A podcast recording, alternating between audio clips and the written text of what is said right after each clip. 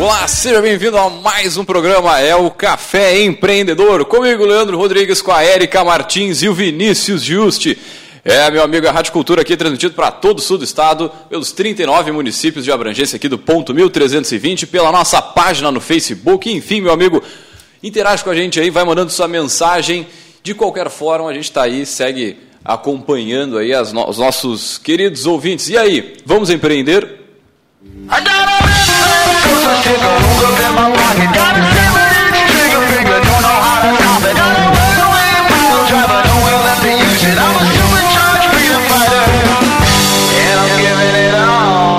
Café Empreendedor tem a força e, a, e o patrocínio de Cicred, gente que coopera, cresce, para sua empresa crescer, vem para o Cicred. Também falamos em nome de Cult Comunicação, multiplique os seus negócios com a internet. Venha fazer o gerenciamento da sua rede social e o site novo para sua empresa já. Ligue no 3027 1267 multiplique os seus negócios.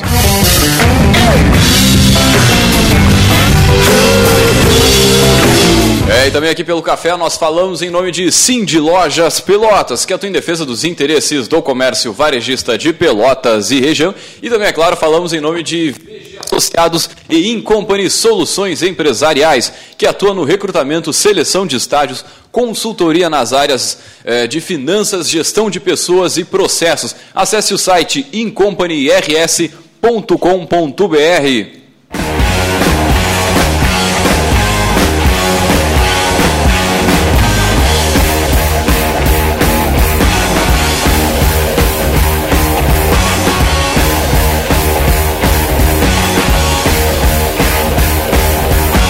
Muito bem, bom dia para você que está nos acompanhando, está chegando agora a nossa live, está começando a ouvir o programa o Café Empreendedor ou está nos acompanhando aí pelo Spotify, que a gente também está disponível lá. Bom dia para você, seja bem-vindo.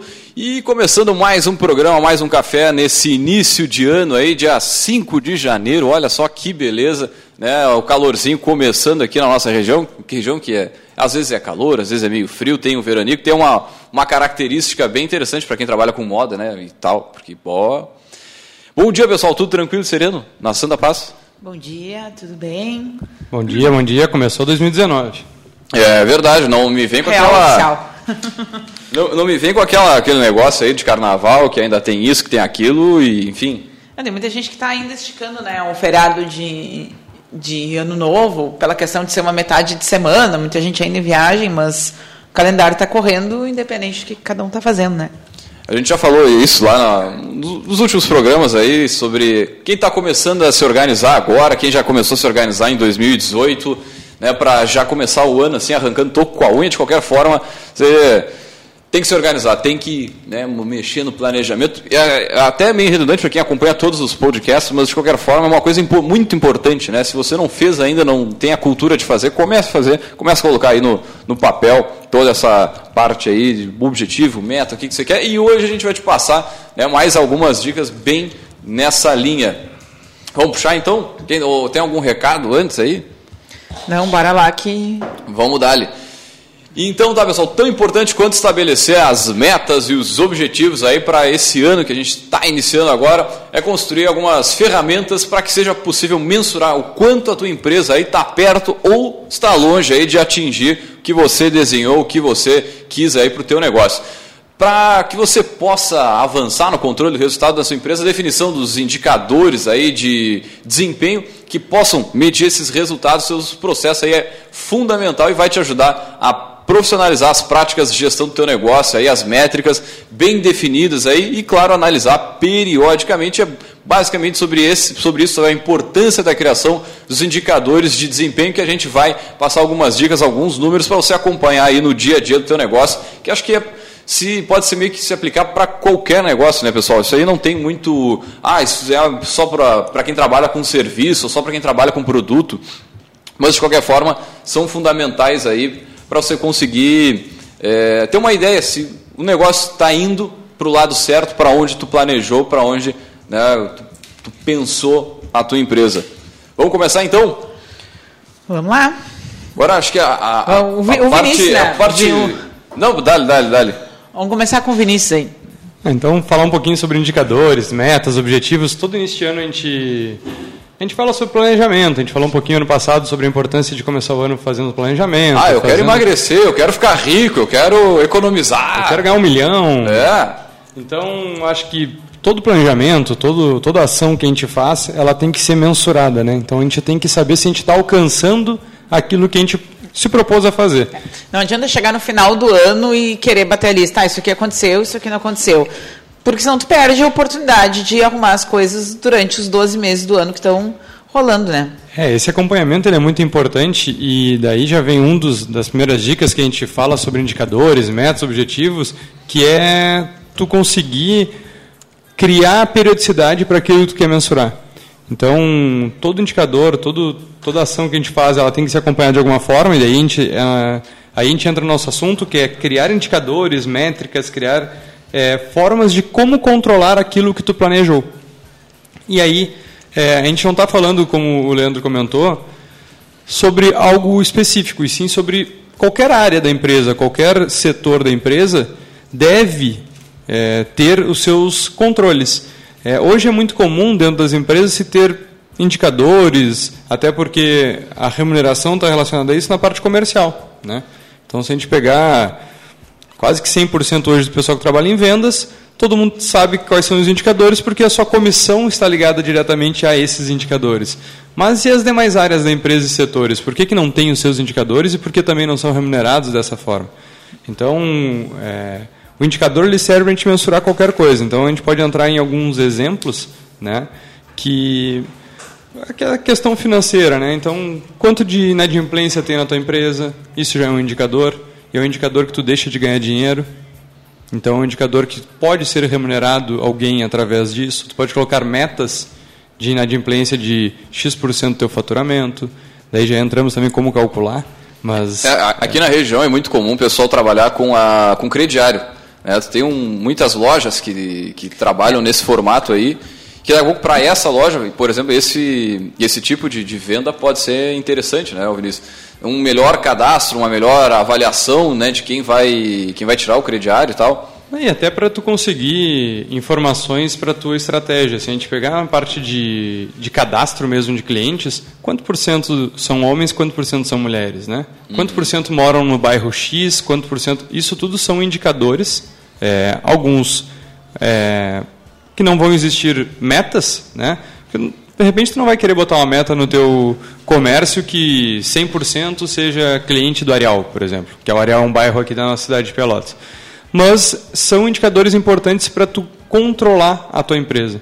Né? Então os indicadores estão presentes em todas as áreas. Se a gente for para a parte de produção, quantos por cento da, da, tua produtividade ela é descartada, quanto por cento tem falha, quantos, quantos itens tu produz por dia, quantos itens tu produz por colaborador, quantos itens cada colaborador está produzindo, porque tu tem essa diferença, ou tu faz média, ou tu faz controle individual. Então o indicador está presente em todos os setores.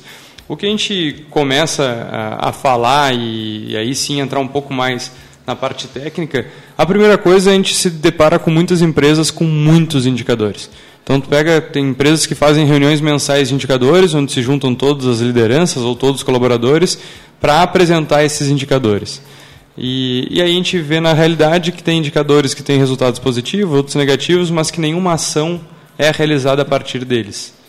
É, geralmente, uh, o ideal é que já se apresente um plano de ação, né? A reunião de indicadores, tu apresenta o resultado, tu apresenta ele comparado à meta, né? E e, a, e, vinculado a ele já um plano de ação independente do, do, resultado, porque se tem coisas que deram certo, bom, tem que entender ali o que, que deu certo que vai se manter fazendo.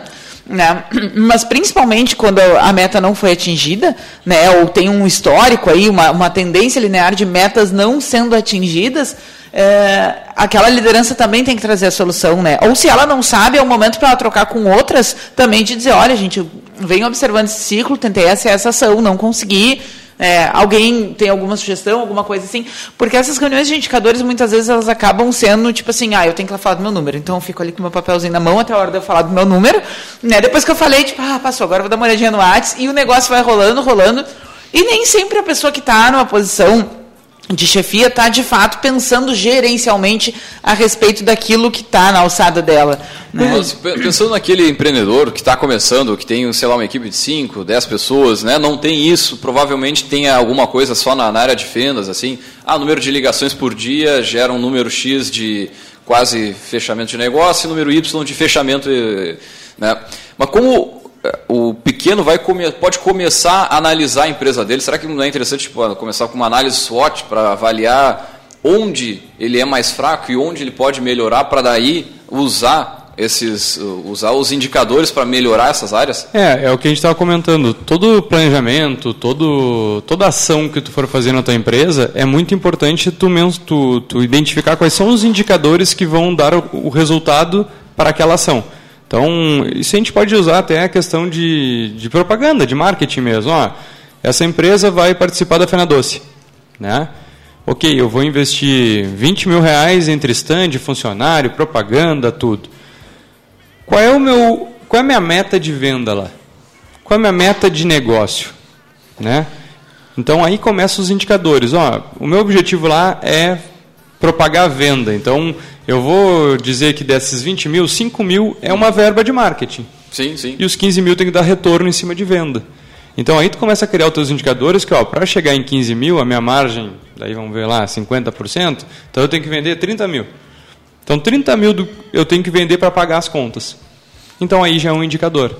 Só que esse indicador, por si só, ele é muito complicado, porque 30 mil, eu vou chegar no final da feira e vou ver se eu vendi ou não. Por que, que eu não separo isso por dia? Sim, e daí sim. começa a criar os indicadores operacionais. É, e dependendo do, do teu portfólio de produtos e serviços, né, tu, dificilmente é todos que tu vai conseguir fomentar na, na feira, né? Então tu também ter uma oportunidade, falando em feira, né, num corpo a corpo, né, de entender melhor o cliente está comprando aquilo por quê, né, então uh, coisas talvez mensuráveis de uma forma menos tangível, mas que vão ampliar a tua compreensão a respeito do que tu vem medindo da porta para dentro, né. Com certeza. E o indicador é, é exatamente tu conseguir refutar ou confirmar aquilo que tu gostaria que fosse.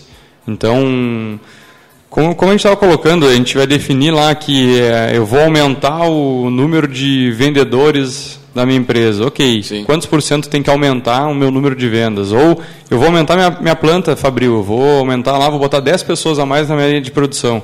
Quanto tem que aumentar a produção para que realmente esse aumento se pague? Então o indicador ele vem nesse sentido. Para quem está começando, acho que o principal é entender o mote do seu negócio. Então, o que, que meu negócio faz realmente, o que, que vai fazer esse negócio dar certo ou não. Seja venda de serviço, venda de comércio, mas daí a gente não está falando em filantropia, a gente está falando sim, em sim. empresas que têm que dar, dar dinheiro e a gente tem que controlar aquilo que realmente dá o dinheiro. Daí vem os indicadores tanto de receita, que é a parte de vendas, quanto os indicadores também de despesa, que aí poucas empresas exploram. Né? Se a gente pegar lá que tu pode colocar um indicador onde teu custo fixo tem que reduzir 10% ao ano. Uhum ou que tua despesa de expediente, material de expediente, material de uso e consumo, então é o velho cafezinho, energia elétrica, uma folha de papel. Pô, energia elétrica que eu sempre, eu sempre come na mesa com a gente aqui no Rio Grande do Sul, né? É uma coisa de louco. Então, se a gente conseguisse economizar 5% ao mês, quanto a gente estaria economizando ao ano? E daí tu começa a criar vários indicadores que tu é, passa para as pessoas a importância disso e todos acabam é, sendo donos desses indicadores e entendem numa reunião de indicadores o que está sendo apresentado. Porque o grande problema das reuniões de indicadores é que as pessoas perdem atenção quando saem do seu setor, porque às vezes não estão nem entendendo o que está sendo falado. Sim. E daí vem uma, uma dica para as empresas que gostam de, de ser transparente. Em vez de trabalhar uma reunião de duas horas de reunião de indicadores, crie o gestão à vista. O que, que é o gestão à vista? É onde cada setor da empresa, em cada sala de cada setor, tu vai deixar exposto os principais indicadores desse setor.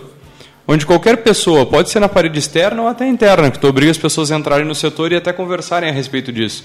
Então, não existe aquela coisa, ah, não, bah, meu setor está indo mal, eu não posso mostrar os meus números. Não. Sim.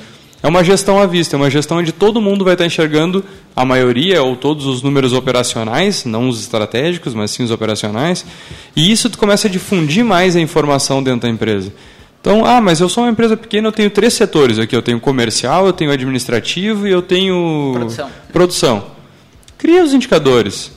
Qual é o crescimento do faturamento do mês para o outro. Não precisa botar números. Sim, não sim. precisa botar É. valores, né? E não, e eu acho também que eh, isso vai muito ao encontro de uma problemática que a gente vê muito eh, nos momentos de demissão, né? Muitas pessoas eh, naquele momento ou deixam claro ou percebem que elas não sabiam o que a empresa estava esperando delas. Né? E aí, ah, isso passa muito pelo que, que é esperado do setor em que tu está trabalhando.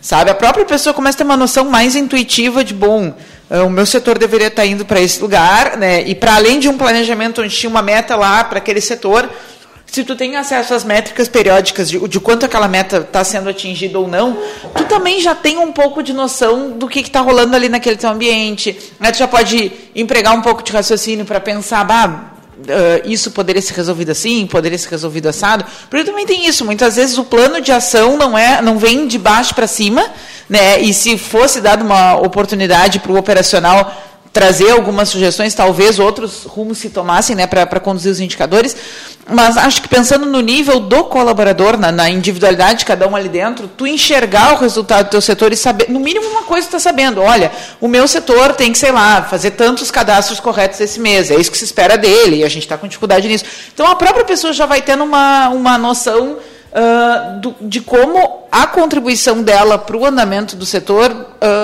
está acontecendo e, e pode acontecer melhor, enfim, eu acho que é, é- isso é muito, muito ah, é um dos resultados mais importantes de, de uma, de uma estratégia de gestão à vista, né, de dar visibilidade para esses números saindo das cadeiras gerenciais. Uma linha que pode ser seguida dentro da empresa, é, em vários programas a gente já falou sobre descrição de cargo, né? Sobre Pode não, deve, né? É. Então, que, que, que- qual é uma maneira de se criar indicadores e, e conseguir se men- mensurar se aquele colaborador daí especificamente está fazendo um bom trabalho? É, aquelas empresas que não têm descrição de cargo, a descrição de cargo é mais ou menos o resumo do que aquela, aquela, aquele cargo, aquela pessoa, o que, que é esperado dela. Então, tu vai ter lá os conhecimentos necessários, as atividades, Os requisitos para ocupar o cargo, os treinamentos que a pessoa vai perfil. fazer. Se tu pegar as atividades dela, ali tu pode começar a entender o que, que de fato, o que, que é importante e o que, que ela faz. Sim. E o que, que pode ser criado controles para saber se ela está fazendo bem ou mal. Então, é, eu gosto de trabalhar a descrição de cargo sempre com uma descrição sumária em cima, que é, ou seja, qual o objetivo principal daquele cargo na empresa? Porque ele vai ter 10, 15, 20 atividades, mas o que, que- para que de fato ele foi contratado? Qual o principal objetivo? Financeiro, auxiliar financeiro.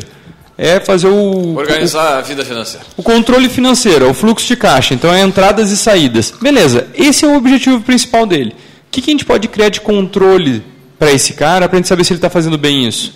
Então, Em quanto- qual indicador o trabalho dele vai estar sendo analisado? Exatamente. Então, quanto de juros está sendo pago eh, por atraso ou por falta de capital na empresa?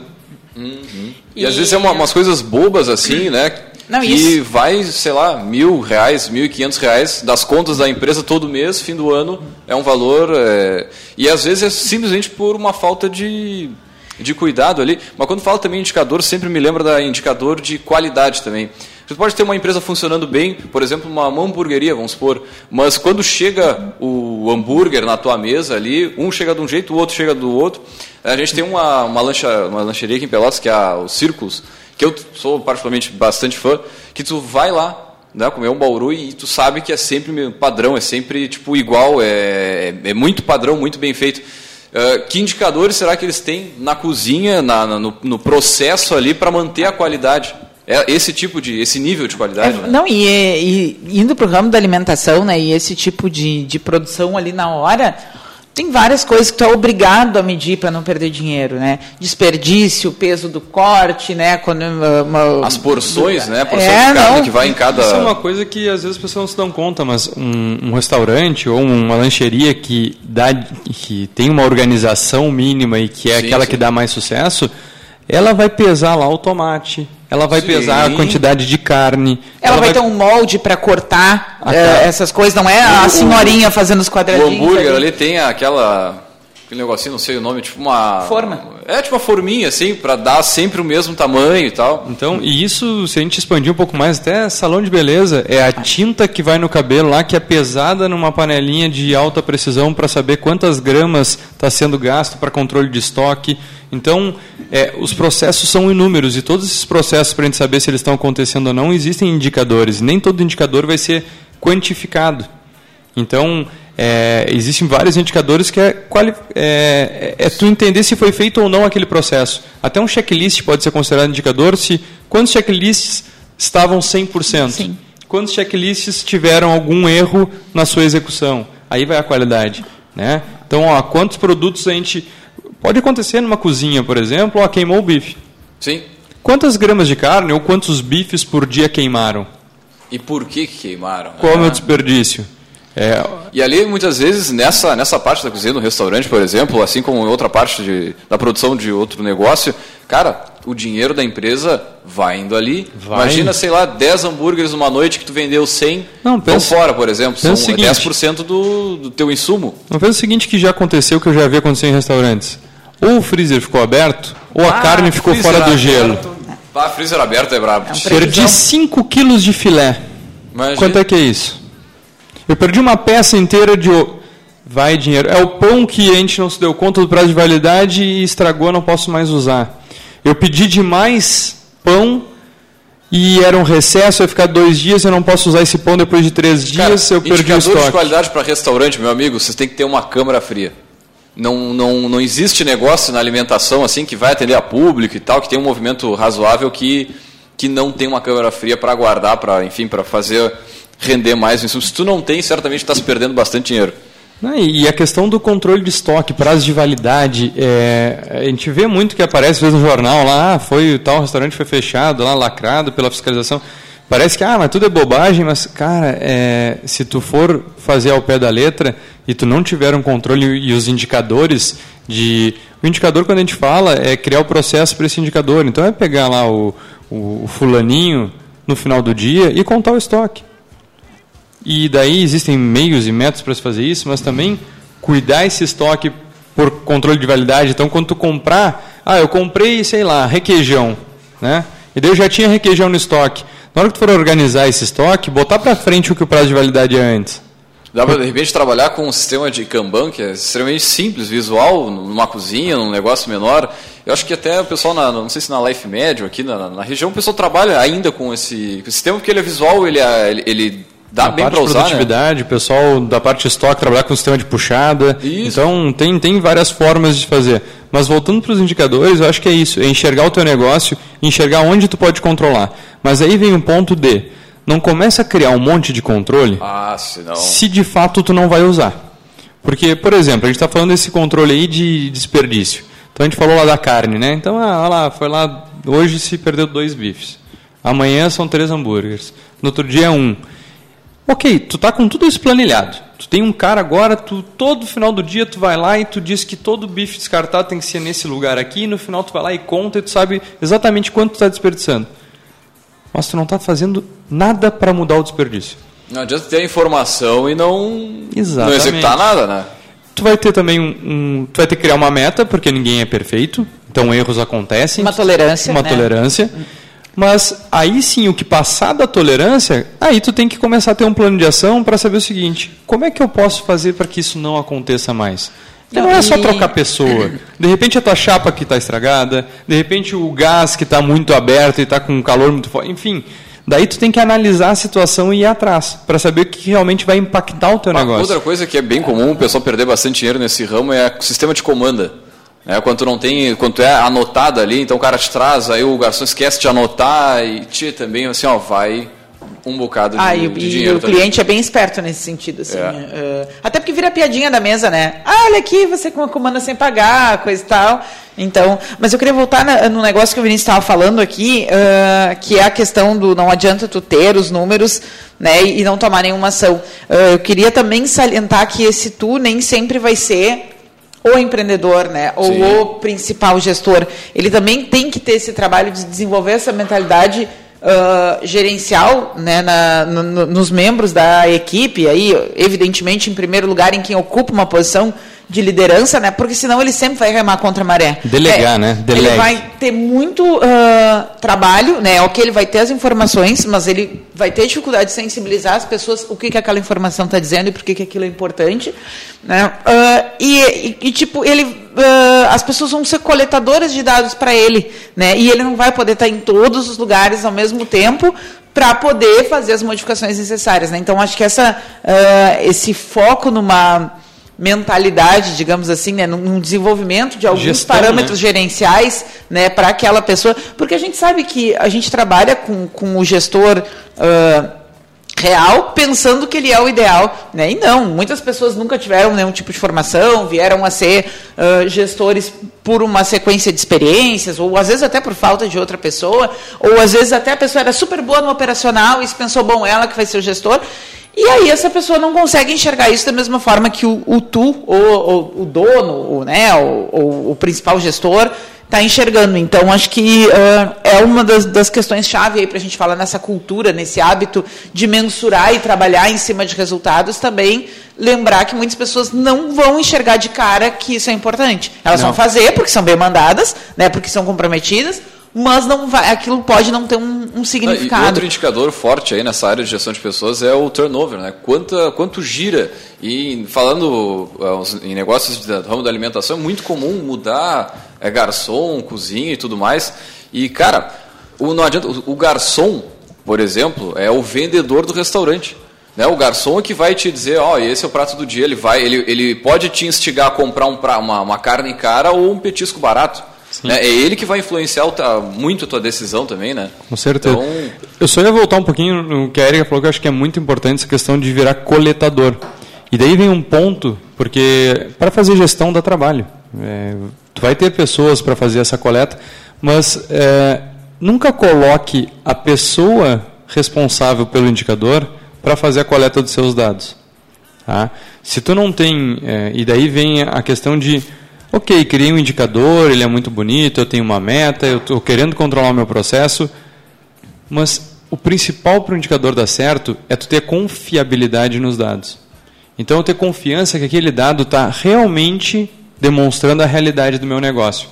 Daí tu pensa o seguinte, tu cobra um estoquista pela organização do estoque por não ter erros no estoque.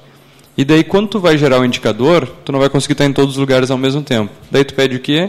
Tu pede para o estoquista contar o estoque. E ele sabe que ele vai ter que apresentar isso numa meta para todo mundo.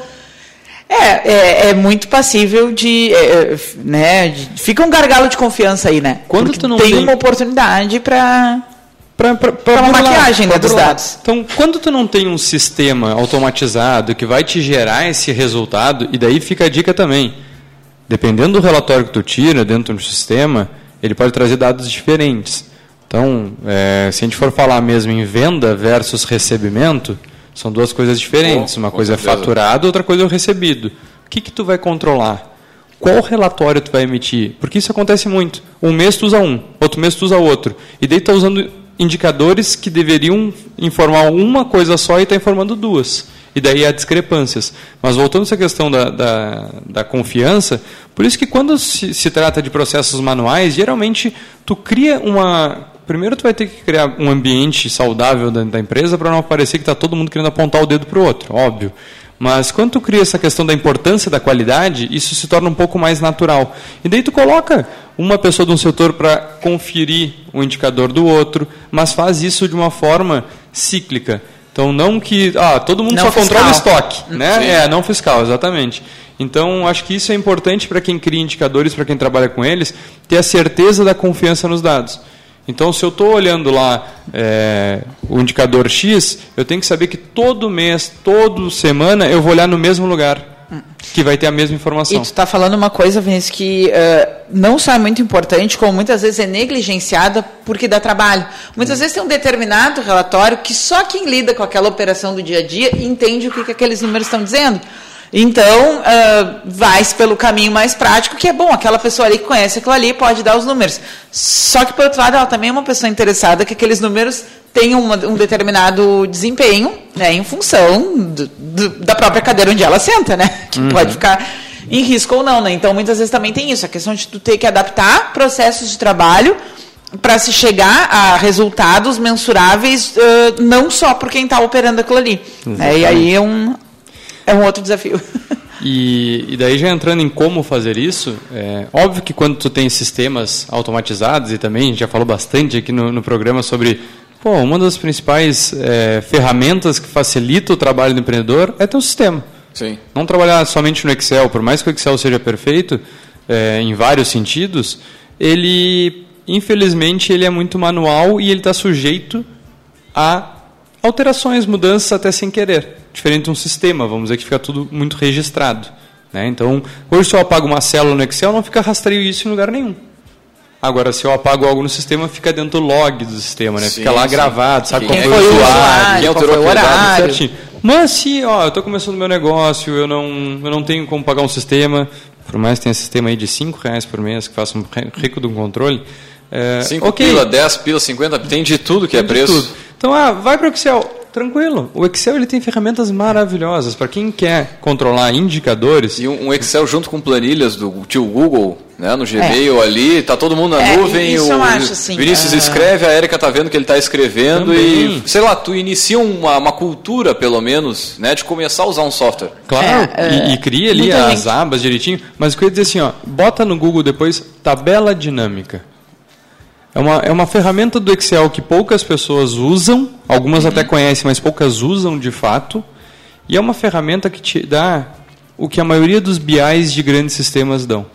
É praticamente a mesma coisa.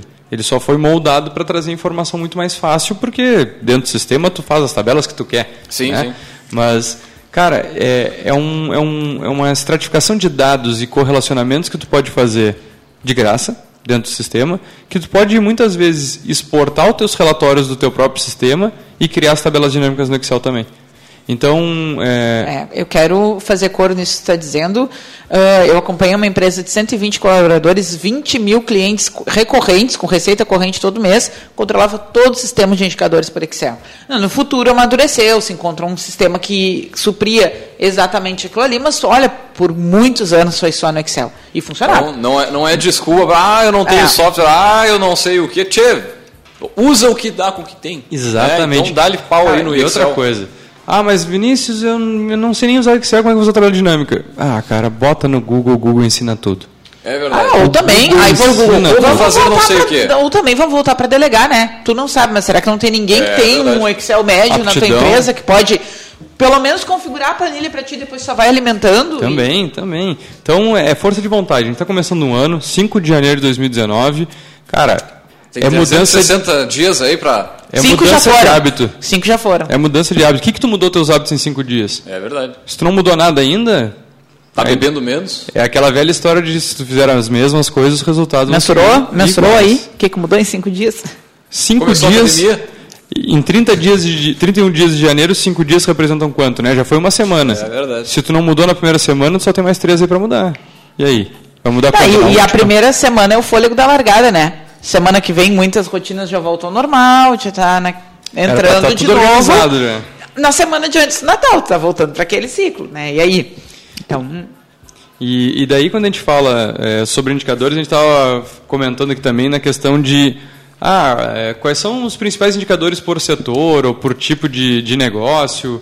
É, a gente já deu alguns exemplos aqui, mas como o Leandro estava comentando, gestão de pessoas tem em todas as empresas por mais que tu exerça ou não exerça a gestão de pessoas. Ela existe. Ela existe, existem pessoas. Seja negativa ou positiva. É. Acho que. Eu até me arrisco a dizer que 100% das empresas têm pessoas. Pelo menos uma vai ter. Com certeza. Uma vai ter. O sócio, o dono do negócio vai existir. O owner do CNPJ vai estar tá lá. Não vai existir um robô ainda criando CNPJ, acredito eu, né? Mas tudo bem. Se tiver, me avisa. então, se tem pessoas, tu tem que ter alguns controles. O, Leandro está comentando do turnover, né, que é a questão da rotatividade, quantas pessoas entram e saem da empresa, é, que também existem diversas é, formas de controlar uma coisa que deveria ser simples, mas daí essa rotatividade tu pode controlar por... Pode estratificar, né? Porque pode ser a saída pedido, pode ser saída por demissão por parte da empresa, pode ser saída que não cumpriu o probatório. Tem vários saída, subfiltros que dá é, para. É, saída por substituição, que é muito que as pessoas usam. Não, o turnover que importa é o que foi substituído. Porque se tu está crescendo ou diminuindo a empresa, o turnover está alto, não, não importa tanto porque Sim, é uma coisa sim. estratégica. Mas existe Eu um dar outro um turnover. exemplo que realmente existe aí, um, um negócio no ramo da alimentação. Que, cara, Gente, é Leandro tem um restaurante, vou abrir o jogo. O Ele homem tem um o homem tá com restaurante. fome, eu acho. Mas tudo Ah, eu, eu Olha, tô com fome eu tô Eu sou a grávida, eu tô com fome. Mas, cara, é, tem um turnover aí de 10, 12 pessoas por mês. Mas, cara, tem 10 ou 12 pessoas trabalhando também. Então, cara, tem muita coisa errada.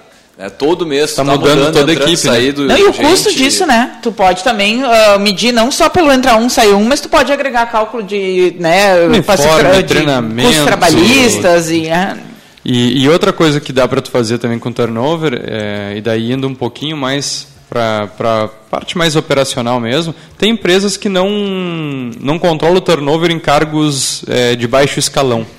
Então, tu pega a produtividade, por exemplo, é, se tu não tem um treinamento muito robusto, é, tem algumas empresas que trabalham com essa, com essa mentalidade. Olha, é, eu acho bom mudar minha equipe, ao parte da equipe, é, de produtividade a cada X meses, porque quem entra, entra com um gás maior.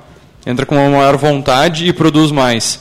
Então, o que, que tem que ser feito para isso? Né? Ok, eu tenho um turnover que eu digo que eu quero controlar dessa forma por causa disso. Então vamos cruzar essa informação com o indicador de produtividade. Né? Vamos olhar a produtividade e qualidade dessas novas pessoas que estão entrando, cruzando com as pessoas que estavam antes, para refutar ou confirmar essa questão. Então, a- o cruzamento de indicadores é muito legal aí também. Então, tu usar o, o indicador do RH junto com o indicador da produtividade. Tu, um outro exemplo que se usa também é a riqueza gerada por colaborador, que é muito legal também. Ah, o que, que é isso? É tu pegar ou a lucratividade ou o faturamento e dividir pelo número de pessoas que trabalham na tua empresa. Para tu saber quanto de fato cada uma está podendo produzir e quando tu pensar em crescimento ou decréscimo, quanto isso impactaria. Tu não pode ter uma empresa que no um mês cada um produz 10 mil e no outro mês cada um produz 5. Né? É, um, é uma queda muito grande. E daí teu custo ele continua sendo fixo, porque tu segue pagando as mesmas pessoas todos os meses. Então, Acho que tu tinha comentado antes também, um bom indicador para avaliar junto a isso, tá falando, é o indicador de lucratividade. Não, peraí, É, nós ainda estamos em quanto- pessoas. Oi? Vou voltar com o meu toque aqui, a gente ainda está em pessoas, não falamos de tudo. Não, não, mas, mas, mas ele tá, tá, tá dentro- mais ou menos dentro disso aí que tu tá falando, né? É, mas aí tu já vai passar para um processo financeiro, aí tem outras coisas para agregar. Eu só queria a- ah, acrescentar que dentro das várias questões da rotatividade, uma outra coisa que dá para medir absenteísmo, né, a falta justificada, eh, né, e, ou não, dá para criar vários estratos também dentro do hora que deveria ser trabalhado e não foi, né, seja pela razão que for. E Exatamente. isso também vai bater lá depois no, no financeiro, agora a gente Sim, já sim. pula para o financeiro. Horas de treinamento, É, o Hora Homem Treinamento que a gente comenta, que é saber de todos, porque isso também é legal, né? É, tu vai lá e tu cria um orçamento de treinamento para o ano, beleza, mas daí tu tá dando treinamento só para duas pessoas. Não, e o orçamento, tu pensa que tu vai estar contando em material, ministrante, viagem, blá blá blá, e a hora trabalhada. Aí o maior custo É o de maior treinamento custo. é a hora que não está sendo né, ah, empregada na, na- na produção e está reservada para o desenvolvimento de uma habilidade, de um conhecimento. Que tem muita empresa que fala, ah, eu investo, ah, eu investi 50 mil esse ano em treinamento, ok, quem é que foi os contemplados? Ah, só os sócios. Foram para os SCSW. Daí tu divide pelo número de colaboradores, dá 0,2 minutos por colaborador no ano. Tipo, tu não treinou ninguém, cara. Tu não tá treinando tua, tua, tua, empresa de fato. Então esses indicadores são legais. Outro de gestão de pessoas que tem é, é a questão do da, da assiduidade que comentou, mas também da pontualidade. Então, quando de fato as pessoas chegam no horário aqui na empresa? Isso é importante. Daí também tem outros pontos. Sim, tá? sim. Cada empresa tem a sua particularidade. Se eu não controlo, é, de fato, entrada e saída e sim jornada, daí a pontualidade para ti não serve para quase nada, porque daí tu vai através do relógio ponto, vamos dizer assim. né? Daí vai para a produtividade. É, tem, daí tem, existe outros indicadores que, que entrariam também na questão de próprio clima organizacional, qual é a, favo- a favorabilidade do que os colaboradores estão enxergando na tua empresa, então quantos por cento estão mais satisfeitos e e daí uma coisa que a gente não falou aqui é a questão do dado histórico, né? Porque nada adianta eu ter indicadores e eu não ter um dado histórico para eu estar comparando ele. Então, por exemplo, esse, esse ano, o índice de favorabilidade, de satisfação dos meus colaboradores está em 80%. Ah, eu criei uma meta de 85%. Ah, eu estou abaixo da meta, isso é ruim. Tá, mas qual o dado histórico da tua empresa? Ah, ano passado foi 70. Cara, mas tu cresceu de 70 para 80. Tua meta de repente estava muito alta. Sim, sim. Como é que tu compõe a tua meta? Né? Se tu não tiver o dado histórico para saber quanto de fato tu quer crescer. Então, já aproveitando, fazendo um link, isso é muito legal também. Quando tu tem os dados dos anos anteriores, ah, mas Vinícius, isso aí estava escrito num caderno. Pois é, isso que eu ia dizer, cara, a importância de manter esses dados na nuvem, né? Para o cara que é pequeno aí, não, daqui a pouco tem a tabela no Excel, o Excel é um note, o note foi roubado, pegou fogo, qualquer coisa, deu, perdeu tudo. Todas isso, essas informações históricas. Isso é muito né? importante. Vamos lá, né? Hoje tem Cara, muita nuvem de graça aí, pelo amor de Deus. Então não, não é uma desculpa. Mas voltando para os indicadores por setor, acho que é, saindo um pouquinho, acho que gestão de pessoas, não sei se quer complementar mais alguma coisa. Uh, mais um que eu tenho uh, mensurado, e, e, não é muito fácil de mensurar, mas que te mostra muita coisa em ciclos, é funil de recrutamento, né? Uh, quanto tempo a vaga ficou disponível, quantos responderam, se houve prorrogação de anúncio, uh, né, quantos dos que responderam atendiam os requisitos. Uh, tem muita coisa que dá para tu medir aí, né? Sim, e não sim. adianta medir tudo se aquilo não é um problema para ti. É, eu comecei a fazer isso com algumas vagas que eram mais problemáticas no sentido de encontrar o candidato certo com aquele requisito, né? E, e, e tem muitas subetapas do, do processo primeiramente recrutamento e depois um segundo momento de seleção que tu pode tornar métrica para entender, mas sempre uh, passando esse filtro, tipo, esse número me ajuda eu saber ou não me ajuda? Pois Como é. falava da questão da jornada, né? A gente teve esse desafio numa empresa de saber, ah, o recrutamento e seleção dessa empresa está sendo efetivo ou não. E como é que se mensura isso? A gente criou um indicador que era quantos colaboradores estão passando pelo período de experiência. Então, quantas pessoas continuaram na empresa após os três primeiros meses? Porque daí tu, tu sabia se a efetividade existia na hora do recrutamento e seleção. Porque se selecionou a pessoa correta, óbvio que daí tem outras variáveis, mas é um indicador para tu começar a fazer a comparação. Ó, de, uh, nesse ano tinha 30 pessoas que deveriam completar os três meses esse ano, 27 completaram, três não. Não, e aí tu pode casar isso com os teus dados de saída de entrevista de desligamento e tu mapear isso melhor. Tipo, tá, mas esses 27 saíram, esses Foi, três que, né? que, que, não ficaram, foram então... qual motivo? Ah, todos os mesmos motivos. Bom, então daí o problema não está no recrutamento, está no, na liderança, ou está no, no, no, clima, na, na cultura na da empresa. enfim, né? Tá, vamos sair então do RH, porque senão a gente vai ficar aqui até. Vamos financeiro? Vamos financeiro, vamos Leandro financeiro, já é. puxou a corda ali. Que eu já, né? Financeiro, Mas... acho que o, o não, não, vai, vai. Dá, mas não, só ia dizer que muitas vezes o cara acha que está ganhando dinheiro porque está faturando, está vendendo e não representa isso de fato. Estou vendendo, vendendo, vendendo, mas não estou ganhando dinheiro, não estou conseguindo pagar as contas no fim do mês. E aí? Isso quer dizer, o, o, faturamento é um dos principais indicadores que se controlam no financeiro, que é quanto se vendeu, né? não é quanto recebeu. Sim, sim. Quanto, então, quanto, quanto saiu de nota fiscal tirada Exatamente. Agora, a lucratividade é uma coisa que não, não por mais que tu não controle o faturamento, a lucratividade tem que controlar. E aí é o grande calcanhar de Aquiles que tem muita empresa que não sabe nem qual é a sua lucratividade. Ela sabe que entra 10 mil, é, saiu 9 e sobrou mil. E Por uma produto questão, também, né? Por linha não, de produto. Não confundam com uh, o registro contábil. Não. Né? Porque tem muita gente que seguia só pelo registro contábil e a gente sabe que existe uma série de requisitos para atender né, legislação fiscal né, e, outro, e outros tipos de, de questões aplicadas né, uh, que o teu contador vai fazer observando a lei né, e vai te defender para que tu não tenha problema com isso, né, mas talvez aquele dado que é o que interessa para o governo não seja o que interessa para ti. É, né? porque senão tu, se tu pegar o lucro contábil, ele pode te dizer que tu está tu está com lucro, tu tem lá 10 mil sobrando e tu vai no teu fluxo financeiro e tu está com 10 mil negativo. Sim. Por que, que isso pode acontecer? Explicando bem rapidamente, um exemplo bem claro que acontece muito nas empresas. Ativo imobilizado.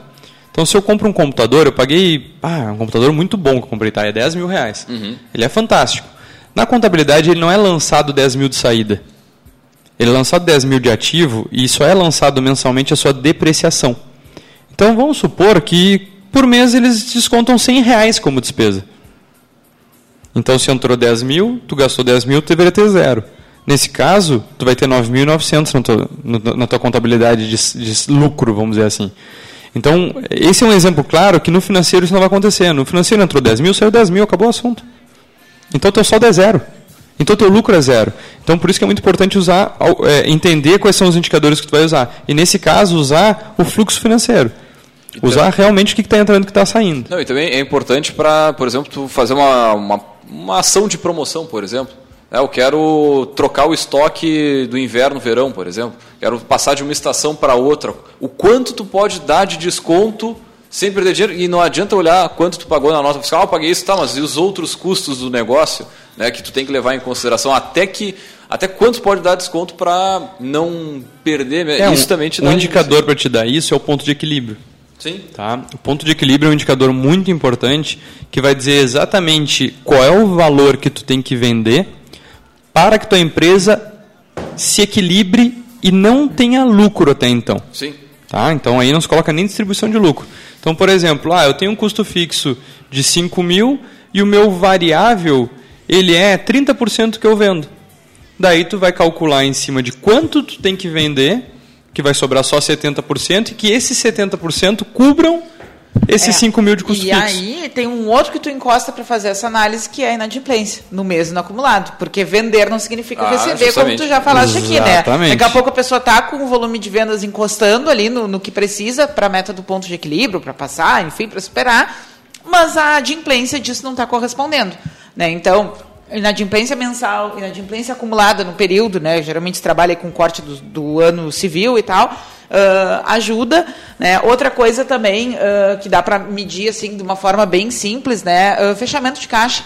Né, a questão quantos dias no mês teve diferença, se é sempre com a mesma pessoa, né, se é no mesmo turno, daqui a pouco é um turno de movimento. Então, outras coisas dentro do, do financeiro aí que a gente pode somar. Agora, outro é. indicador legal, próximo a esse que estava falando, Gui, do ponto de equilíbrio, é tu poder, por exemplo, reduzir um pouco a tua margem de lucro, conhecendo, conhecendo ela, para ainda faturar mais, mas vendendo na escala. Vamos supor, tu tem um, período do mês ali que tu não vende nada. Vamos supor, fim do mês, dia 20 ou dia 30. Ah, eu lembro que tem uma loja, não vou nem citar o nome aqui, mas tipo no início do mês a linha branca é um desconto, assim, é um valor, chega a ser 30% mais baixo. E no fim do mês entra uma, a linha de eletro, né, que com também um, um desconto para favorecer a venda durante aquele período do mês ali. Ah, tem, e... tem lojas aqui no centro que trabalham com 20% de desconto no dia 20%. 30% de desconto no dia 30, Sim. que é uma forma de tu atrair também mais gente no final do mês, que é onde tu precisa mais fechar metas, vamos dizer assim. Mas também conhecendo a né, tua margem, tu não vai dar 30% se não tem 30% de markup, né? Porque então... daqui a pouco tu baixa ali 10, 15, 20%, mas tu ainda está vendendo mais e está faturando e lucrando mais. Com certeza. E outros indicadores financeiros que dá para trabalhar é, é tudo voltado em cima do que a gente estava conversando antes. Então, questão de despesas, então, é, indicador de quanto por cento do teu faturamento tu pode gastar em pessoas, por exemplo? É classificar a despesa, classificar a receita, né? Que é. já tinha falado antes também. Antes de tudo isso, por favor, crie um plano de contas na sua empresa. Isso é a minha maior briga dentro das empresas. O, o BG faz bem rapidinho. Fale mais para o nosso ouvinte plano de contas. Crie um plano Vamos fazer um programa só sobre isso um plano dia. de contas é exatamente onde tu vai classificar as tuas despesas e receitas. Então, o que é custo fixo, o que é despesa fixa, vai criar um é código para cada uma e tu vai usar aquele daí, código pra... Porque é em cima dessa classificação que tu consegue tomar essas decisões. É em cima dessa classificação que tu vai saber é, que, o, que o que é variável uhum. é, tu tem que embutir em cima do preço direto do teu produto. E o que é fixo é aquilo que tu vai buscar com o volume de venda. E se tu não classificar direito, então, por exemplo, a embalagem. Né? Ah, mas eu compro a embalagem uma vez, eu compro 10 mil unidades. Não importa se compro uma vez, ele não é fixo. Ele é variável, porque ele vai sair conforme a venda. Se tu não tem venda, tu não deveria ter esse custo. Tu pode, daqui a pouco, até acabar comprando duas vezes no mês, Sim, três e, vezes no mês e em outro mês e nenhuma. Dependendo da embalagem, pode ser caro uma barbaridade. Não, mas isso quer dizer, daí tu tem que conhecer os teus custos, porque quantos por cento do teu produto é a embalagem? Cara, tem gente que está 20, 30% do, do preço de venda do produto é embalagem. Porque, ah, é muito bonito, ok, é muito bonito, mas 20, 30% é, é loucura. E aí perde para a concorrência, muitas vezes, porque o cliente não está valorizando a embalagem tanto quanto aquele que projetou o produto e, né, e deu esse, esse peso para. Achei muito legal, tem um programa do sócio, né? Eu, eu adoro aquele cara. Que, ele é, é, por mais que exista todo um teatro em cima de um programa de televisão para aquilo seja vendável. Não, mas o conhecimento que ele compartilha ali. É, é muito legal. E ele, e ele fez exatamente isso. Ele chegou quando ele comprou uma das empresas e ele perguntou: qual é teu custo qual do episódio? produto?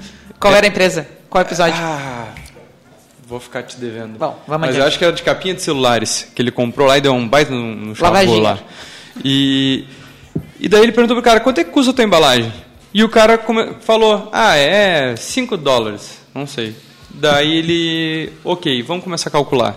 E daí chegou no final, era 11 dólares o custo real da embalagem. Nossa. Era mais que o dobro que o cara tinha expectativa. Então, Esse cara não sabia nada. e, e poucas valor. pessoas realmente conhecem os números. A maior briga que eu tenho quando entro, entro dentro das empresas é o seguinte: ok, teu feeling é esse, vamos atrás dos números. Vamos, vamos confirmar. Porque às vezes o que ele, o Cara, feeling dele. agora, feeling, feeling tem que deixar só pra música feelings, porque olha, cara, não serve de nada aí no dia a dia.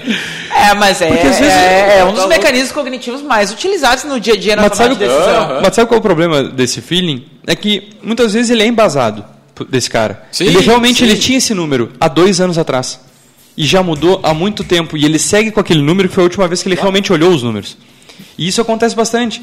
E, pô, a gente sabe que, se a gente pegar no, no ramo de transporte mesmo, falando também um pouquinho mais próximo aqui da mesa, é, quanto aumentou o preço da gasolina? Nossa. Quanto aumentou o preço do combustível? Quanto aumentou o preço da, da própria questão dos insumos ali, de, de seja Se óleo, o- é, tudo, pneu, pneu, tudo. tudo. Se tu usar o mesmo número que tu usava de custo de logística, de entrega, olha, vamos, vamos falar melhor envio lá, Sim, Correios. Olha que aumentou o absurdo no Sedex. Se tu continua usando as mesmas margens que tu usava um ano atrás, dois anos atrás, tu tá tendo prejuízo. Frete cara. grátis pra todo mundo. E aí? Quanto custa isso em cada, cada produto vendido, né? Não, e até, até para fazer uma ação planejada, eu preciso fazer uma queima de estoque e eu vou ter que dar um frete grátis para atrair. É, eu tô quanto? amplamente queimando. Às vezes os caras ficam bravos que dizem, ah, frete grátis apenas para o sul, sudeste. Por que, que a, a empresa faz isso? Porque o centro de distribuição dela fica nessa região. Sim. O custo de logística é muito mais barato. Se tu fizer uma entrega, vamos lá, uma, uma empresa que esteja aqui no Rio Grande do Sul, Uma fazer uma entrega lá. no Nordeste, Vamos, cara, é muito caro.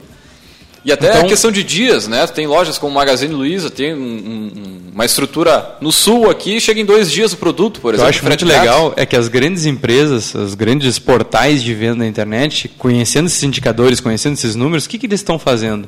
Eles não dizem mais que é eles que vendem. Sim, cara. Porque eles sim. pegam lá a empresinha que produzia para eles. É, porque antes eles produziam para eles e botavam a marca deles, mas eles traziam para o CD deles para vender. Agora, eles já dizem que é entregue e produzido Atravessa, lá né? pela É. Érica. E daí é o seguinte, eu sou um portal, eles são É- é só um- portal de é- negócio. É o Mercado Livre. Eles estão se tornando mercados livres. Ponto Frio, Magazine Luiza, entre outros. E aí usam o Olist para fazer entregue essa... por Mas fulaninho. por quê? Porque aí. eles se deram conta que os, os números de logística deles não estavam mais sendo, não estavam mais comportando É. dentro do preço de venda, né? Antigamente a grande diferença entre o preço da loja física e o, preço da loja online era grande. Hoje em dia é quase igual, porque o preço da logística é muito caro. Né? Então é isso que a gente tem que cuidar. Outros indicadores financeiros são, são ligados muito à questão da precificação. Né? Então cuidar dessa precificação. Como é que tu faz a tua precificação? Né? Qual é a margem que tu tem para poder dar um desconto? Ah, eu boto 120 em cima de tudo. É, eu Então, boto tinha o que eu ouço, eu boto 120, 150, 200. E aí tá ali o preço. Paguei, paguei 50 na nota fiscal, ele vira 200 na, na prateleira. E quanto tá Fácil dando assim. desconto? Eu dou 50% de desconto, ele vira 100 reais, daí tu tem mais Nossa. o custo da, da comissão do vendedor, tu tem o custo do cartão de crédito. Aí tu tá pagando tem- para trabalhar e tá achando que tá ganhando dinheiro. Tá achando que por quê? Porque eu botei 120, só dei 50 de desconto, tá sobrando Tchê, 60. E coisa mais comum aí, pessoal que tá ouvindo. Cara, é. Pá, sim, ó, muito. Principalmente conheça os seus custos diretos do produto. É, ah, mas eu vendo tudo em cartão porque é uma segurança que eu vou receber, beleza, mas qual, é quantos por cento ele está te cobrando? Tu está antecipando essa venda a crédito? Quantos por cento está te Ah, cobrando? isso é uma boa atenção. Ah, mas eu dou muita comissão para o vendedor, meu vendedor é muito bem remunerado. Ok, quanto isso representa no, no preço, né? É 10%, é 5%? E aquele indicador que tu falou, quanto ele representa para a empresa, quanto ele traz de. de, de Que é um receita. exemplo muito claro. É muito comum se dizer, ah, o vendedor ganha porcentagem de comissão, né? Ele ganha salário fixo baixo, mas ele ganha comissão. Mas ele tem um salário fixo. Quanto essa, essa comissão que tu paga para ele, quanto ele tem que vender para se pagar o custo fixo? Isso é o mínimo da meta dele e que poucas, Sim. poucas empresas trabalham. Então ele ganha 1.200 reais, mas o custo dele é 2.000 reais. Esse 5% em cima da tua venda para representar o 2.000 é o mínimo de venda que ele tem que fazer de meta individual. Para ele estar ali. Para ele estar ali. Que daí ele só pode ganhar comissão em cima disso. Ah, mas ele não atingiu a meta, coitadinho, eu vou pagar os 5% para ele. Tu já pagou os 2 mil de custo, tu está pagando mais 5% em cima do dinheiro que tu não tem. dinheiro Isso- que tu não tem. Eu acho que isso é o mais, é e mais é- interessante tu chamar atenção, né? Porque como tem- muitas vezes tem caixa, né? E a, e a meta lá da lucratividade, fluxo de caixa, barará, está bem. Uh, o pessoal fala, tenho, Tem. tenho, tenho. Esse mês ele vai, ele merece, entre aspas, digamos. E aí, Ele não tem. Ele não tem. chegamos ao final do. Acho que A gente compensamos o nosso atraso, Sim, né? sim, sim. Mas vamos já deixar na pauta aí para um futuro Indicadores Parte 2, porque eu acho que tem outros processos. Tem muita a gente coisa. falou Com certeza. só de pessoas e financeiro, tem muitas outras Tem coisas que são vendas comuns. também, Ah, vendas, entrega de marketing, serviço. estoque, ah, Qualidade. satisfação, qualidade, uma série de coisas. Então, ah, num futuro próximo aí, o Indicadores Parte 2, para a gente trazer mais exemplos de o que mensurar, né? Eu acho que. Mas acho que pelo menos a gente instigou a, a- a- tipo, a importância disso, né? De correr atrás, porque não adianta, né? Você tem, vai, tem que buscar no, no tio Google, num curso, algo, alguma coisa para mexer na tua empresa, uma consultoria, né? Com, chamar gente especializada para trabalhar nisso. Tá, né? E fica a dica de segunda-feira, senta na tua empresa, ou hoje, se a tua empresa está aberta, ou amanhã, senta na tua empresa, tira 30 minutos para sentar dentro de cada setor e enxergar ele. Em tudo que a gente comentou hoje aqui. Em tudo que tu pode mensurar dentro daquele setor que seja realmente importante. Porque às vezes a, a correria do tempo não nos permite isso. Sim. A correria do restaurante não nos permite a gente sentar e enxergar aonde está indo o nosso dinheiro, aonde a gente poderia produzir mais e dar mais qualidade naquilo que a gente faz. Como é que eu poderia controlar isso? E, pasmem, às vezes é um quadro branco na parede que nos ajuda.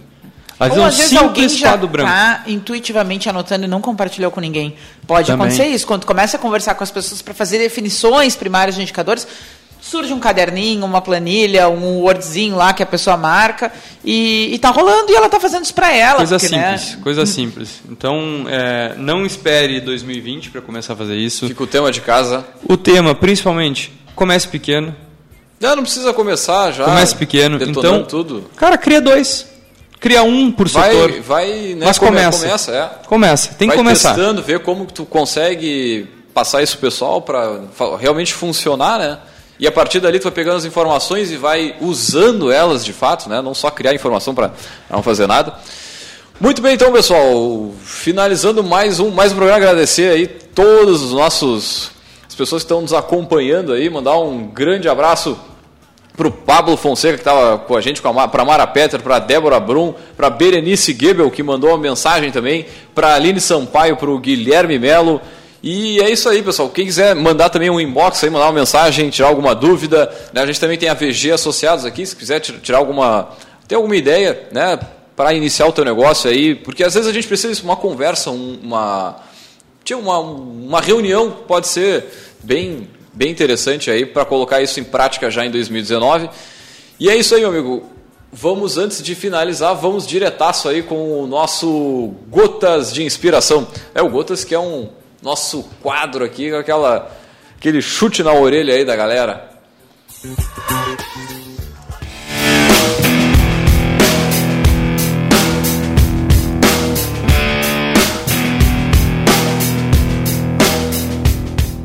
Lucros não tem limites. Salário tem. Fica a dica, pessoal. Pessoal que está escutando aí, pensar, quero virar empreendedor, não quero, Sim. quero ser assalariado. Não precisa começar grande, não precisa largar tudo que está fazendo para começar. Não, Então- mas que não tem limite também é a imaginação do pessoal do Gotas. É, eu queria destacar uma coisa. A gente colocou um- uma meta para 2019 aqui no, no programa, que era essa televisão atrás de nós aqui, que aparecia sempre. É verdade. Aparecia sempre aqui no nosso programa, no ao vivo aqui no Face. A gente começou o ano de forma não tão como gostaríamos, mas já iniciamos com uma meta concluída. Sim. Estão passando os nossos, Os nossos patrocinadores. patrocinadores com câmeras novas, com Três internet, câmeras. inter- internet nova. Um grande abraço aí, pessoal da Vetorial. Internet show de bola agora. Vamos derreter aí na- na- nas lives. Imagem né, maior, mais, mais definida. Dá um tchau para Vivo, que não estava nos atendendo bem aqui. Faz parte, não adianta. E a Vetorial da região aqui, a gente tem que, tem que né, tipo, elevar o pessoal aí. Uma baita empresa, a gente transmitindo aí com mais de um, mais de um mega de, de upload. Show de bola. É isso aí então, pessoal. Mais algum recado? Mais algum alô? Não, vamos lá. Vamos fech- fechando por aqui, então agradecer a todos os nossos queridos ouvintes, também lembrando, é claro, que aqui no Café a gente sempre fala em nome de Cicred, gente que coopera, cresce. Para sua empresa crescer, vem para o Cicred. Também falamos em nome de Cult Comunicação. Multiplique os seus negócios com a internet. Também falamos para Cindy Lojas Pelotas e para VG Associados e Incompany Soluções Empresariais. Nós vamos ficando por aqui. Uh, também convidar você para logo mais Daqui a uns 15, 20 minutos esse áudio estará em inteiraço disponível no nosso podcast, é o caféempreendedor.org. Também está disponível na plataforma do Spotify. Você pode ir lá e baixar, usar, enfim, use e abuse aí do conteúdo do café. São mais de 160 programas, mais de 20 mil downloads. Então, meu amigo, use e abuse. Vamos ficando por aqui, deixar um grande abraço e até a semana que vem com mais Café Empreendedor.